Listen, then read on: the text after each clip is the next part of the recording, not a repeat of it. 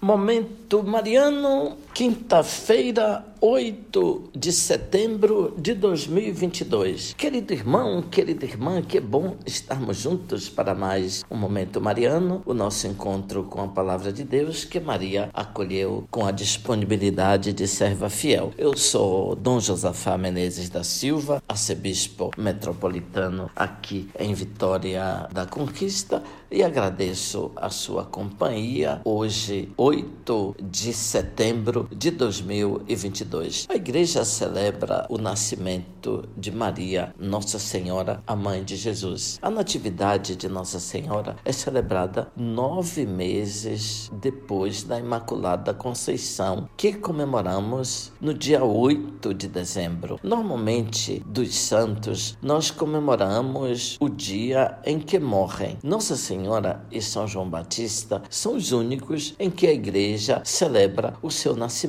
Claro que não esquecemos de Jesus, cujo Natal festejamos 25 de dezembro. O nascimento de Nossa Senhora é o sinal que Deus está realmente decidido a vir realizar a nossa salvação. A vinda de Jesus manifesta o amor de Deus pela humanidade, seu desígnio absoluto de salvação. Vosso Natal, ó Mãe de Deus, alegrou o mundo inteiro. De vós nasceu o sol da justiça, Jesus Cristo, nosso Deus, que trouxe a grande bênção, dissolvendo a maldição e humilhando a própria morte. Assim, o vinte reza a antífona do Benedictus da festa de hoje. Em Maria, disse São Paulo VI, 8 de setembro de 1964, em Maria temos a lâmpada portadora da luminosidade divina, porta através da qual o céu moverá os seus passos em direção da terra, mãe que oferecerá vida humana ao Filho de Deus, advento de nossa salvação. São Pedro Damiani diz assim: Hoje, com o nascimento de Maria, é o dia em que Deus começa a colocar em prática o seu plano eterno, porque era necessário que construísse a casa antes que o rei descesse para nela habitar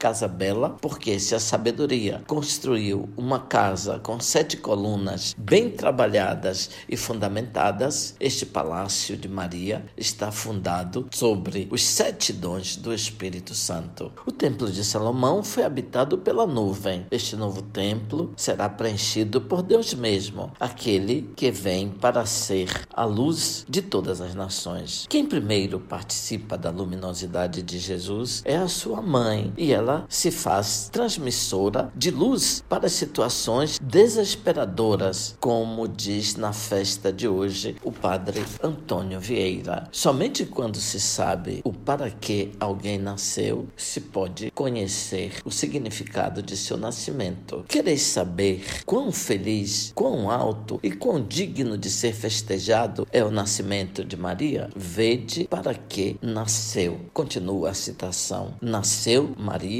Para que dela nascesse Deus. Perguntai aos enfermos para que nasce esta celestial menina de visão que nasce para ser Senhora da Saúde. Perguntai aos pobres, dirão que nasce para ser Senhora dos Remédios. Perguntai aos desamparados, dirão que nasce para ser Senhora do Amparo. Perguntai aos desconsolados, dirão que nasce para ser Senhora da Consolação. Perguntai aos tristes, dirão que nasce para ser Senhora senhora dos prazeres. Perguntai aos desesperados, dirão que nasce para ser senhora da esperança. Perguntai aos cegos, para que nasce a mãe de Jesus? Eles vão responder, para ser senhora da luz. Perguntai aos discordes, para ser senhora da paz. Aos desencaminhados, para ser senhora da guia. Aos cativos, para ser senhora do livramento. Aos cercados, para ser senhora das vitórias. Assim por diante adiante, ouvinte.